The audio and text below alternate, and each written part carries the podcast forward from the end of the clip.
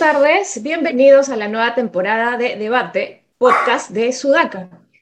Yo soy Fátima Toche y me acompañan Josefina Tausen y Carlos León Moya. Eh, en este programa de hoy vamos a hablar primero de los paros de transportistas que hay en distintos puntos del país, pero que tienen al día de hoy epicentro en Huancayo. en Huancayo la cosa está literalmente que arde. Hay entre eh, saqueos, bombas lacrimógenas, en fin, está muy convulsionado. Y queríamos comentar qué tanto va a impactar este paro y esta que, se da en la cuna, además de Perú Libre, en el gobierno del presidente Castillo.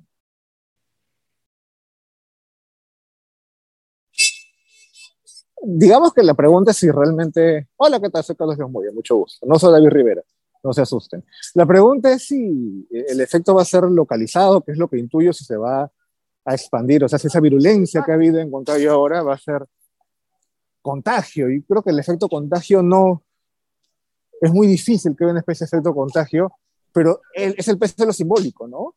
Es una protesta, la primera protesta fuerte en una ciudad, además, es una protesta rural que hay, pero cuando no son tan notorias, es una, una protesta violenta, además, en una capital de región, pero no es cualquier región, es Junín, ¿no? La cuna, efectivamente, no sé si el corazón o el bolsillo de Perú Libre, y eso es bastante simbólico, y creo que eso es bastante importante también. Sí, y paradójico, ¿no? Y claro, estábamos, eh, o la, la, oposición estaba tan pendiente de las manifestaciones en Lima, la calle, ¿qué pasa con la calle? Y solo se pensaba al parecer en la calle en Lima, pero estamos viendo la calle en Huancayo. Y no son las calles, sino las carreteras, son las que ahora se están manifestando y los agricultores. Y eh, recordar también que en Junín no fue pues la plaza más fuerte de Pedro Castillo dentro de las votaciones espectaculares que tuvo en la segunda vuelta como Puno con 89%, ¿no? En Junín fue 58% y más de 40% Keiko Fujimori y que además las protestas dirigidas van directamente contra eh, la municipalidad, que el alcalde es, bueno, ahora hay un alcalde prófugo y era de Perú Libre o es de Perú Libre, que está ahora suspendido en el cargo, y también contra el gobierno regional, que es eh, Fernando Orihuela, que es el sucesor de Vladimir Cerrón en ese cargo. Entonces creo que, de hecho, ha tomado por sorpresa y se han tratado de desmarcar de inmediato, ¿no? De lavarse las manos tanto el gobernador regional Orihuela, que hasta ahora al parecer no da la cara para sacar un comunicado, y el presidente, el jefe Perú Libre, Vladimir Cerrón, ¿no? Ya inmediatamente ha dicho, yo estoy con las protestas, ¿no? Encárguese usted, presidente, pero que trate de encontrar una salida pacífica. Y también eh, yo creo que vale la pena anotar lo que dijo el presidente Castillo ayer, señalando que los eh, dirigentes de, estas, de, este, de este paro eran eh, pagados por poderes, ¿no? ¿no? dijo el comercio, creo, porque se le pasó, pero que eran pagados por los poderes económicos y eran cabecillas, ¿no? Entre comillas, ¿de qué? ¿De qué sector? No especificó, pero digamos que entró en confrontación ya más directa, señalando distintos poderes que estarían detrás de estas eh, manifestaciones, de este paro, eh, olvidándose un poco de su época sindicalista, donde él mismo hacía eh, huelgas, paros, los organizaba, y ahora se tiene que situar en la posición contraria. Yo, yo tengo ahí una, una de mis pocas tardes más frustrantes o tristes de haber sido funcionario público es la dificultad que uno tiene para desactivar protestas. Asusarlas o activarlas desde la izquierda, además. Asusarlas es un término muy, creo que es muy impreciso, porque una protesta no se asusta, sino que se organiza, tienes que tener fundamentos para, para, para, para que la gente se movilice. La gente no se moviliza por cualquier cosa, es, es bien complicado llevar una protesta. Y la izquierda más no tiene la capacidad organizacional para llevarlas adelante cuando le la gana. Es, todo bien precario. Entonces, pero digamos, incentivar a una, que no e, es, mucho más fácil que el otro, ¿no? Que el papel del funcionario público y del Estado, en este caso el gobierno, de pararlo, de que no escale, de resolverlo. Eso es, no solamente es bastante difícil, sino también es bastante costoso políticamente y muchas veces además no puedes, pues, porque te hacen unas demandas que tú no tienes cómo resolver cuando, cuando tienes una protesta y la gente te manda su lista de demandas, de verdad que muchas de ellas que no dependen del Estado, ni del gobierno, ni de ningún ministerio, pero igual tienes que ver cómo haces con eso, ¿no? Y creo que en la izquierda, evidentemente por una ausencia de tiempo en el Estado, eh, no tienen ninguna experiencia en eso, menos aún, ya, de izquierda en general, pero en el caso concreto de la gente del gobierno, a quien difícilmente se le puede catalogar con algún tipo de trayectoria en un partido, peor aún, ¿no? Peor aún. Entonces, ahí me hace pensar que va a ser muy complicado sí. eh, lo que vayan, cómo vayan a salir de eso. Y que, y que le griten en las calles de Huancayo al partido de gobierno El Pueblo Unido jamás será vencido. O sea, el pueblo ya no eres tú, ¿no? Que dices tanto representarnos, ¿no? Ahora, también hay un tema de gestión. Eh, y estoy leyendo literalmente un tuit de gestión sobre lo que dice el presidente del Consejo de Ministros, ¿no? que recién ha designado a un nuevo secretario de Gestión Social y Diálogo de la PCM. Este cargo ha estado eh, sin nadie en la cabeza desde el 17 de marzo, ¿no? Una cuestión crucial. Entonces, cuando se habla de gestión, todavía no solamente es una cuestión de ideología, también es una cuestión de gestión que han, eh, al parecer, eh, bueno, descuidado, ¿no? Y tampoco escucho a los congresistas por la región Junín, Valdemar Cerrón, por ejemplo, uno de los más notorios, ¿no? Ilich López, de AP, Silvana Robles, que ya ha dicho que ya está con los, con los manifestantes, y bueno, David Jiménez y de Raimundo tampoco se les escucha demasiado. No, imagínense, eh, si ya es un problema no tener un funcionario en un puesto tan crítico como el encargado de eh, lidiar con los eh, conflictos sociales que vienen en aumento, y a veces es peor tener un funcionario que no es idóneo, ¿no? Y habrá que esperar a ver qué, qué perlas tiene la persona que ha sido designada, ¿no? Pero yo creo que ya, debe llegar un punto en el que este gobierno se dé cuenta que el cuoteo y el designar personas de un círculo cercano, simplemente sin buscar la mínima idoneidad, les está cobrando factura, y ya no solo una factura, digamos, política a nivel de Congreso, sino en las calles, con realmente el pueblo, ¿no? Mm. Em, y hablando sobre este tema, que no sé si ustedes creen que puede significar un cisma dentro del oficialismo y sus aliados. No sé qué opinan. Creo que ahí, si, si, hubiese un, si la protesta escala, si llegase a haber heridos, o esperemos que no, nos veremos, obviamente, un, este, un fallecido, sí me parece que ese es un punto divisorio bien fuerte, al menos al interior del interior de la izquierda. Es como lo mínimo que le puedes pedir desde la izquierda a tu propio gobierno, así sea tu aliado, que no hay un muerto. Eh, cuando pasó con Humala fue un problema importante, por ejemplo. Eh, y esa es la línea, ¿no? Que no, no debería Sí, sí, porque lo de ayer, por ejemplo, con la censura de Condori, la votación de eh, Sigrid Bazán, por ejemplo, de Ruth Luque eh, o Raimundo, fue más un tema ya específico, ¿no? Que fue en reacción porque habían, este, había alabado Condori a Aguinaga, ¿no? Entonces creo que eso fue más que nada un tema de incidente del momento, pero ya una reacción o una represión ya sería diferente, ¿no? Ahora le va a costar a Vladimir Cerrón dejar el poder también, ¿no?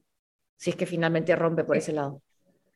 Exactamente. Y justo yendo al tema del, al día de hoy, ex ministro de Salud, Hernán Condori, como bien lo señalaste, Josefina, el día de ayer fue por fin censurado después de marchas y contramarchas, con 71 votos a favor, 32 en contra y 13 abstenciones. ¿no? Ya cuando se pensaba, luego de la interpelación, que, que se caía esta censura, tomó vuelo nuevamente y por fin se concretó, ¿no? Se concreta en un momento en el que además la, vacunación se ha desacelerado, aunque hay que señalarlo, hoy sacó el Ministerio de Salud un comunicado diciendo que habían logrado aplicar los dos millones de vacunas de AstraZeneca que iban a vencer ayer.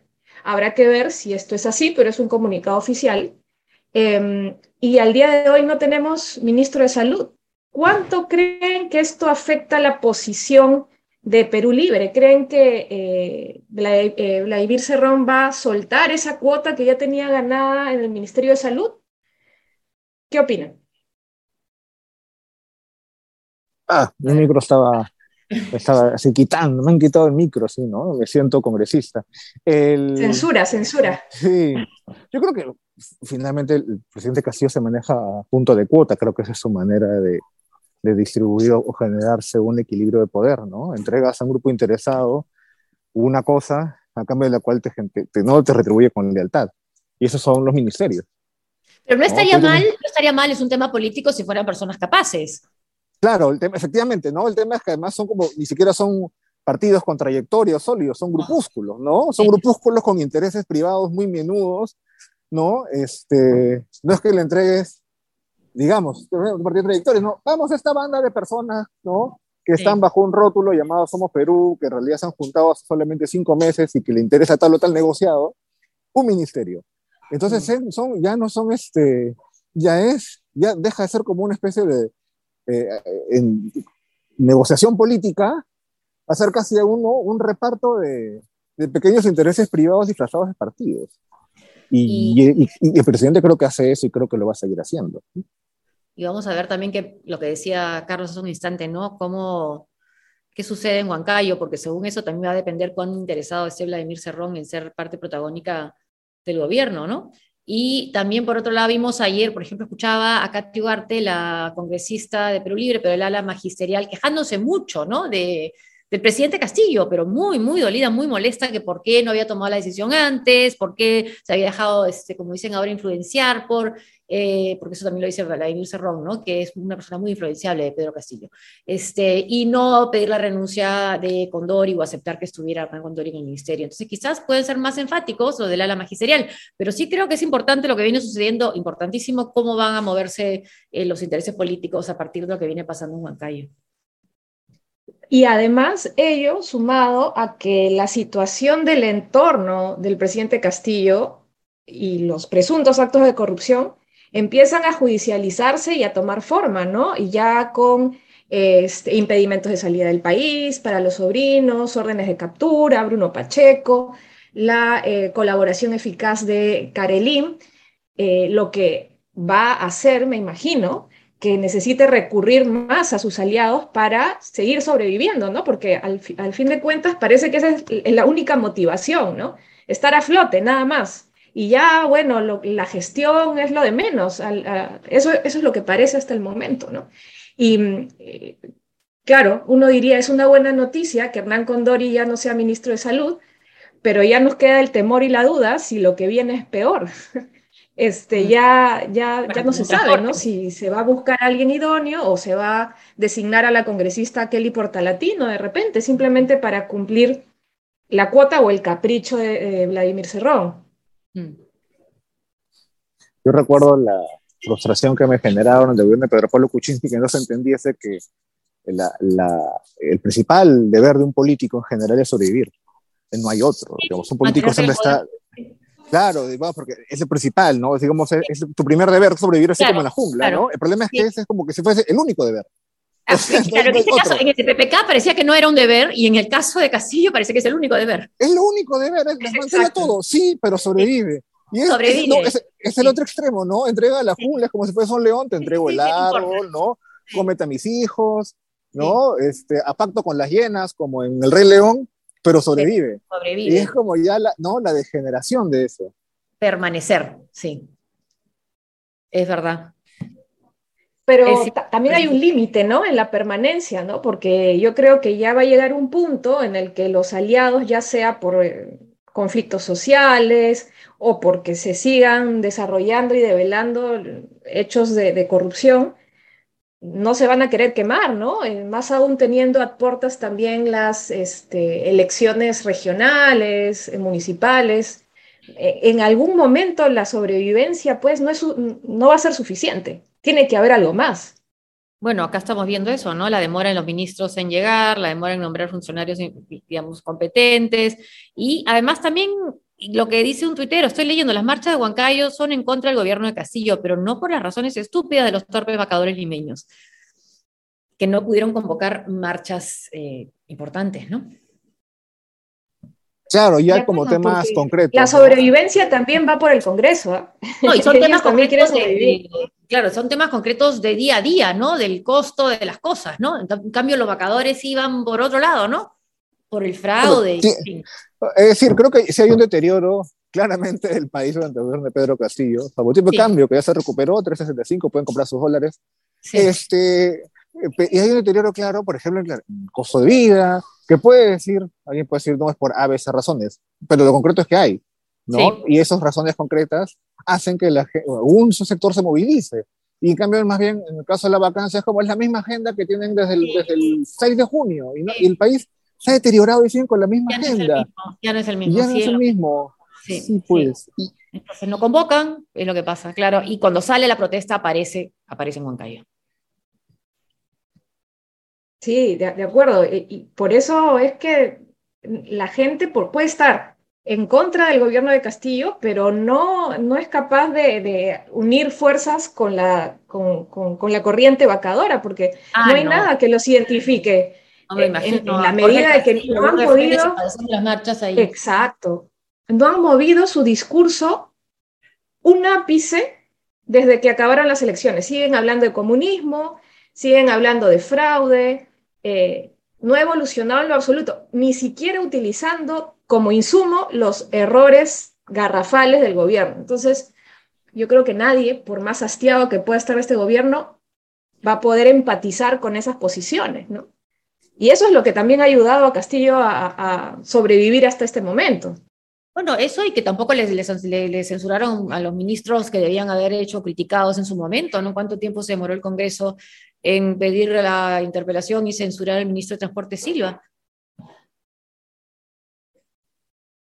Totalmente. Y, incluso la misma demora con el ministro Condori. También. Prácticamente se cayó esa censura. Si es que no fuera por la presión mediática también que ha habido en el interín.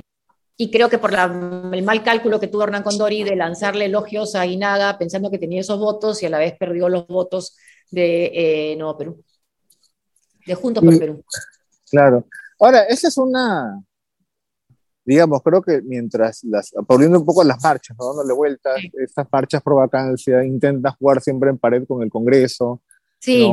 Este, esta es como, yo voy, hago mi protesta y, ya está. Y, efectivamente, tiene un nivel de violencia que hace que genere reproducción mediática, lo cual prueba la tesis de que si no estás en Lima y eres violento, las cámaras van. Si eres, eres pacífico, nunca va nadie, porque este es el quinto día de protestas y, recién se ha cubierto, efectivamente, después de que se ha radicalizado. Hasta los perros acá están molestos por eso. Entonces, una vez que haces eso, generas ¿no? esa, esa repercusión. Y ahí ya no estás jugando en pared con de Montoya o estás llevando a Barney no, Tyson en bus, nomás se lo sacas. Y, y, esas me parece que son las que pueden ser a la larga más dañinas para el, para el, para el propio gobierno ¿no? Una marcha así, así, esa es la que te genera un deterioro serio, ¿no? La imagen junto que estamos al inicio de, perdió el pueblo. Esa imagen es bien fuerte y esa es la que ese tipo de marchas me parece pueden generar. Y, que molesta a los, y veo acá, los, los tuiteros de izquierda, ¿no? Que por qué está usando la derecha la legítima protesta. Bueno, es que están protestando, o sea, eso de hecho que lo va a usar la derecha, no está protestando contra el gobierno, eso lo va a usar la oposición de todas maneras, aunque no sea su marcha, digamos, entre comillas su marcha, ¿no? Claro, y también por eso yo creo que es el afán del presidente Castillo y del premier Aníbal Torres de querer vincular esta protesta ciudadana con los intereses de poderes económicos de derecha, ¿no? Mm. Y revivir, revivir un poco el tema de los chats, ¿no? De empresarios que este, hace ya algunos meses eh, hablaban de un financiamiento de paro de transportes. Pero bueno, veamos cómo se va desarrollando esta protesta en los próximos días y ya tendremos la oportunidad de seguir comentándolo. El tiempo, como siempre, tirano, nos dice que nos debemos despedir. Sí, nos quedamos sin el em, sorteo del Mundial, lamentablemente. Ya nos quedamos sin tiempo para eso. Eh, y bueno, con nosotros ha sido todo el día de, eh, de hoy. Nos vemos en el próximo podcast el día lunes. Em, sí. Hay que hacer como un eslogan, ¿no? Este, hasta, hasta, el lunes, Sion hay Perú. Nos vemos.